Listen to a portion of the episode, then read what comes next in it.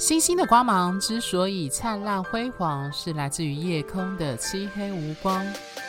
生命的故事之所以动人心弦，是源自于人心的曲折离奇。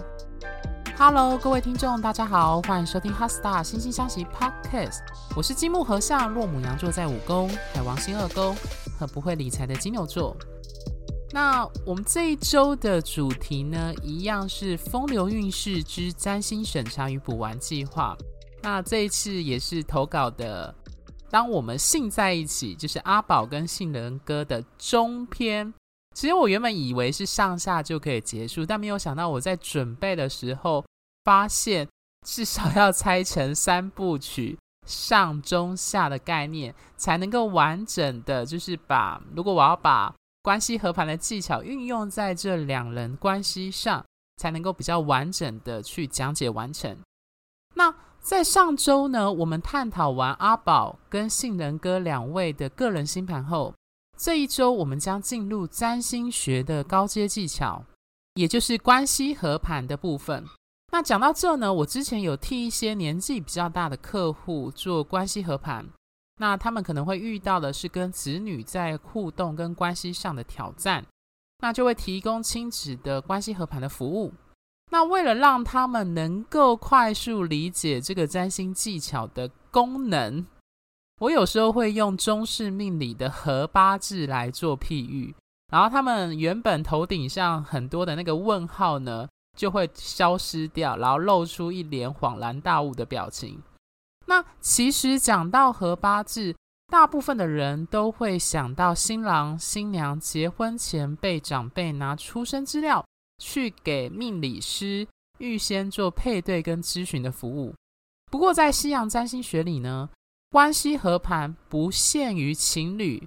或是预计要步入婚礼殿堂的新婚夫妻，不论是男男女女或男女这样子。那举凡朋友、亲子、职场老板与同事，以及各类当事人想要探讨的关系，我们三星师都可以借由关系合盘来看出两人关系的样态与互动的端倪，并提供此刻或者是未来互动跟经营关系时的建议。当然，不同的关系在解盘时着重的星体和宫位会不太一样。例如，如果是母子。或者是母女关系，那四宫呢？十宫和月亮的相位就会特别重要。那如果是职场同事、老板，或者是你的同业竞争对手，那六宫、十宫和七宫，以及坐落在这几个宫位的星体和公主星就会特别重要。但是不论是什么样的关系呢，关系运作的核心还是不脱那几个法则。那在解盘上也是如此，因此在进入实际解盘的步骤前呢，要先跟各位听众简单讲解一下关系合盘的比对盘跟组合盘，有一些人会称为终点盘的原理。那在上一集我有提到，即使客户来找我们占星师解关系合盘，我们占星师最看重的还是这两人自身的本命盘，毕竟在这两人。彼此建立关系前，都是一个活生生有自主意识和各自生命经验及独特性的个体。即使是紧密如母子或父女关系的这样子的状况，他们终究还是作为一个个体的存在，那有着属于自己在我们所谓占星学的同时性法则下铭刻的个人星盘。因此，我们占星师在解两人关系命合盘前呢，要先透彻理解两人各自的本命盘，可以说是其中的重中之重。那毕竟，因为到了我们这个世代，其实我们对于关系的价值观已经跟以前不太一样。我们认为每个人都应该是一个完整的个体。那虽然人类身为社会性动物，渴望关系与连结的欲望，深深的铭刻在我们的基因与演化的方向上，但我们并非借由就是其他人，不论那是不是伴侣、男友或女友，去来弥补自己。我们常说自己欠缺的那个部分，什么另外一半或者失落的一角。那因为我们本身就应该活出自身独立完满的状态，只是我们会借由与他人的关系来触发，并让自己成长。因此，在看到这段关系前，应该先看到对方真实的模样，以及是怎样的一个人，会显得更为重要。不过，就像我常说的，在关系中，我们以为看到的是对方的模样，但更多的时候，其实是借由对方这面镜子，看到更多的自己。因此，就我自己在解盘的时候啊，即使客户是来咨询所谓的关系和盘。很多时候，你会发现，咨询到最后来问的人，他们想问的问题，最终回到源头，还是回到他们自己本身以及他们自己本命盘的议题上面。好，那讲到这里呢，让我们拉回来谈三星学里的关系合盘的概念。那在做正式关系合盘时，其实上升点的准确度非常重要。那这也意味出生时间要准确。那么，为何上升点或上升星座很重要呢？因为在做比对，或者是称有些人会称比较盘时，我们是将两个人，也就各自的星盘作为内外盘去比对跟分析，两人各自对于这段关系和对方造成什么样的影响。各位听众可以想想看，两人关系如果好比一座桥梁的话。那么，你从自己这端望过去看对方，跟对方从他自己那端望过来看你，看到的景色绝对是不一样的。而这对关系的影响也是不尽相同。加上上升点，也就是出生时间会影响宫位坐落的星座与排序，以及什么星体落入什么样的宫位。因此，如果不知道对方出生时间的话，这在比对盘里便无法明确借由星体落入的宫位去判读对方或自身在对这个关系的影响。其实，如果你不看宫位的话，在两人星体与相位的部分，其实影响倒是不会太大。那当然呢、就是以月亮这个星体来说，可能算是比较例外的部分，因为月亮它跑比较快。那在解盘时，我们通常如果是没有确切出生时间，我我自己本身啊，就会稍微前后用软体比对一下它的月亮有没有造成度数比较大的改变、相位还有星座的置换这样子。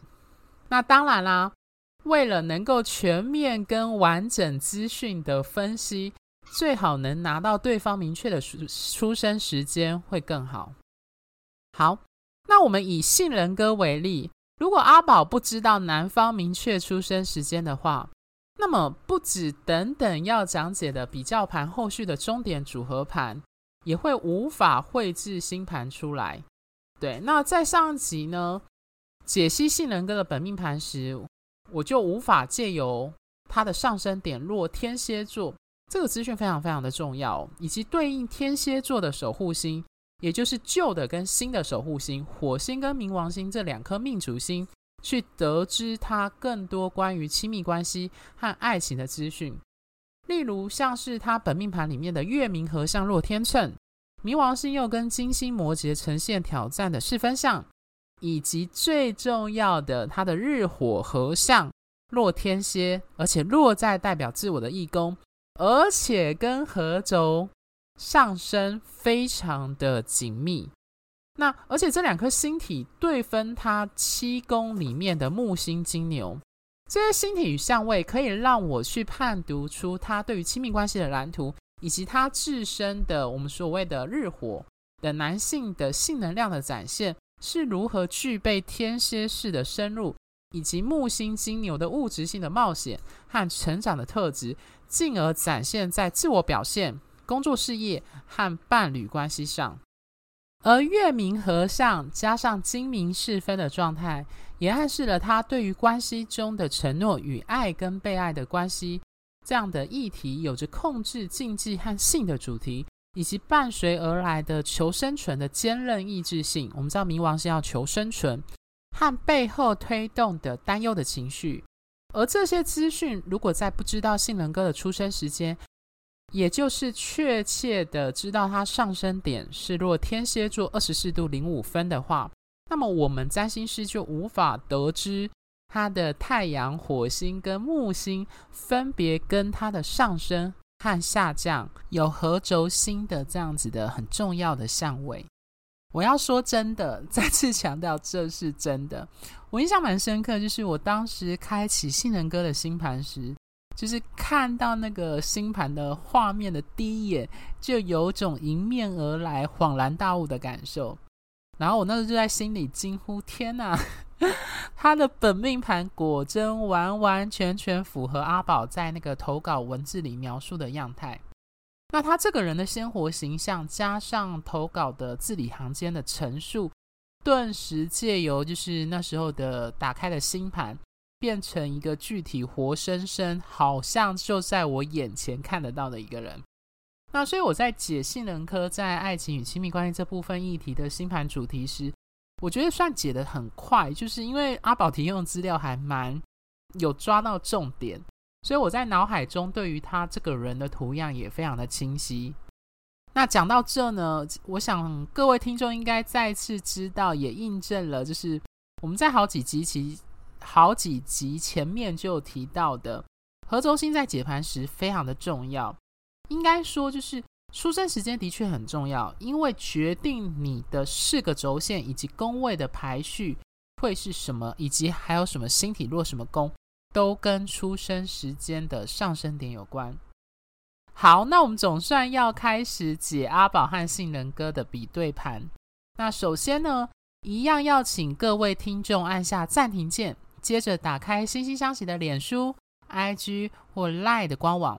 找到本集对应的贴文。然后将贴文上的阿宝跟杏仁哥的两张比对盘按右键储存，或者可以点击这两张图放大之后边听边看，然后听我讲解。那这样子边听边看会比较清楚，就是我接下来的解析为什么是这样解释解释这样子。首先呢，先请大家看阿宝内杏仁哥外的这张比对盘。那在此要补充说明呢，内盘大家可以简单理解成是主盘。那比对盘的目的是要让占星师从外盘的星体来看内盘的主人产生什么样的影响。白话来说，就是站在阿宝的角度来看，在这段关系中，杏仁哥对他产生什么影响，以及他怎么看杏仁哥和这段关系。首先呢，各位可以很明显的看到一个重点呢，就是杏仁哥的太阳、火星和水星都落在阿宝的代表伴侣与婚姻的七宫里。那而且分别跟阿宝的太阳、冥王星和水星呈现合相。当比对盘中男方的太阳与火星落入女方的七宫时，因为这两颗都是很阳性且象征男性的星体，所以通常会意味着女。对女方来说啦，是颇有吸引力，甚至带有一种追求跟火星性魅力的男性的原型。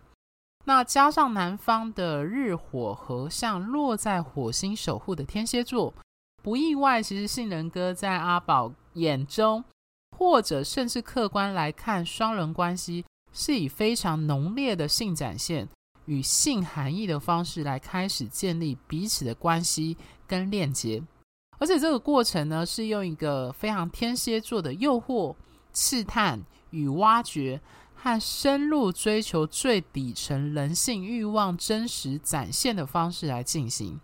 大家可以回想，就是阿宝曾说过一句话，就是他说他会想把男人骗上床，开玩笑的说说法啦，就是借由床上的展现来知道对方真实的模样。而且呢，男方的天王星合轴了阿宝的下降点，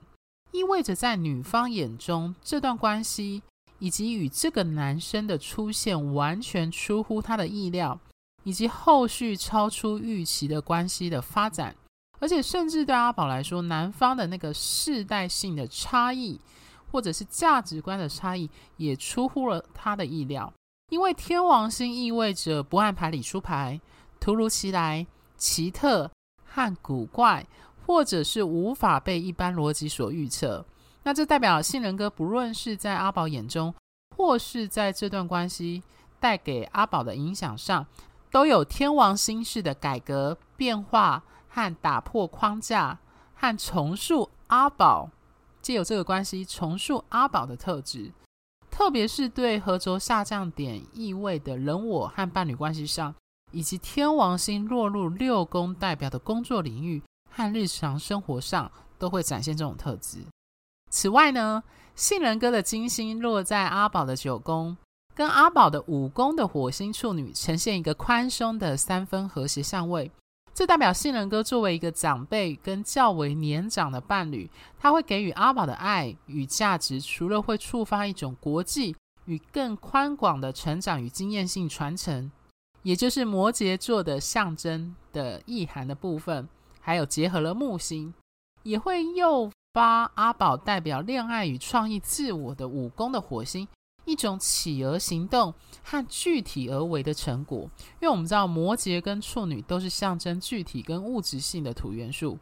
在国际异国与成长的议题上，另一个相呼应的呢，就是性人格的木星落在阿宝的一宫，跟阿宝的太阳呈现对分相，这代表性人格这个人在做自己的同时，会让阿宝在这段伴侣关系中看到自己可能的成长方向。大家要记住，毕竟是有木星的影响，以及在彼此真实信念与想法的碰撞和对立中，经由一种木星式的扩张式去表现出自我，从而去确立彼此的关系。而且这带有一种天蝎座的深入和自我去挖掘的过程。那在伴侣沟通上呢，两人的水星都是射手，又是合相落在阿宝的七宫。加上性能哥的水星，大家可以看到哦，碰触到阿宝的冥王星，这意味着他们彼此之间的沟通模式基本上是诚实且直来直往的，甚至有时候这种直来直往会有冥王星的挖掘跟指导对方痛处，甚至是隐私啊，或者是不可告人的秘密，或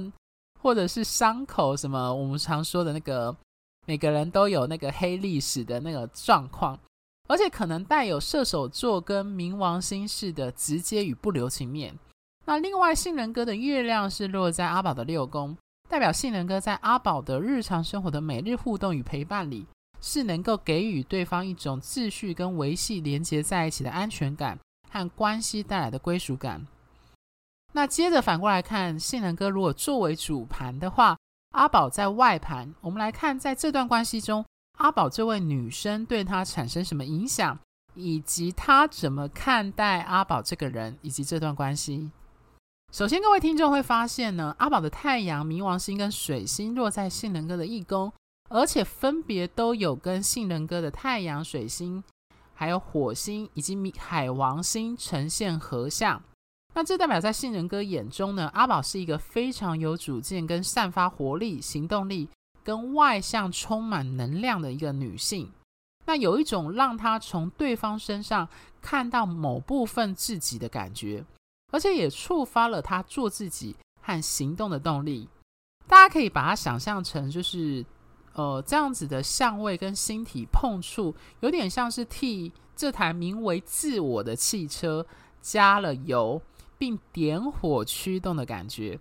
而且阿宝的话语会让他意识到自己过往的迷惘和对于关系的想象是有另外一种可能性的成长。那加上阿宝的太阳与冥王星都对分了杏仁哥落在七宫的木星，这代表杏仁哥从阿宝的伴侣关系当中刺激了他自己成长的方向和未来的可能性，以及落实了他想追求的目标，并将这目标物质化为一个成果。毕竟它的下降点是，呃，跟木星都是落在金牛座，而下降点的守护星金星又是落摩羯。此外呢，阿宝的火星也落在信人哥的时宫，这意味着他也从阿宝的行动与职涯可能性和方向中，看到包含做自己的方式，看到再次燃起的斗志与事业心。而且是开始明确计划跟规划的可能，所以解盘到此呢，我不知道我的讲解是否有让各位听众能够跟等是跟得上这样子，可能有不少人都已经 脑袋过热。当然，我这几集的讲解包含上周本命盘的部分，其实我都是有筛选跟简易简化过的，像是今天讲的部分，就有挑比较明显和我预期啦，就是对各位听众来说比较可以简单易懂的部分。如果你过去有跟着我们的节目持续的关注，就是占星学如何解盘这件事情的话，那像其余例如凯龙星啊、南北交或者是其他星体跟部分相位。我就没有在这一集的节目分析中提到。那其实这些资讯也会有助于，就是我刚刚上述的解读，以及如何解释他们两人之间的关系。那接着我们就要回答关于阿宝提出的第一个提问：他是否真心爱过我？那身为职业占星师，我可以给出一个非常明确的答案，答案是有的。而且这个爱跟关系的链接很有趣哦。虽然一开始火星跟冥王星以及八宫及天蝎座的强烈特质，开启了两人借由性的直接切入跟深入的方式来建构这段关系，但伴随着冥王星式的危机，我觉得最明显的就是阿宝投稿提及的那个遣返事件，以及性能跟与阿宝本身各自的议题，促成这段关系借由冥王星式的转化，变成一个木星式的成长式的关系。那这点可以从这两张比对盘看出来。那我们可以看到，双方其实是借由这段关系与彼此的存在，来成就自己本身命盘里的议题。对阿宝来说，他找到并连接了他命盘中七宫渴望的所谓的男性的或者一种理想型的一个对象，这样和男性原型的这样子的渴望，而这个对象与关系。变成让他反馈回到自身议题和未来成长的方向的触媒。那反过来说，对性能哥来看，阿宝的存在以及这段关系，则是让他重新看见他自己，以及燃烧和照亮他一宫的太阳和火星的能量，并触发他再次追求他的目标。而且某种程度清除了，或者是让他面对了他自己本身的精明四分以及月明合相的在伴侣关系中的议题。那我觉得最重要的是，构连两者关系中所产生的爱，其实是借由看见对方，从用一种诚实、直接面对自己，而且是深入面对自己的态度，来达成各自生命议题成长的可能性。那会这样的解读，是因为除了最明显的一七宫双方在比对盘这个轴线议题外，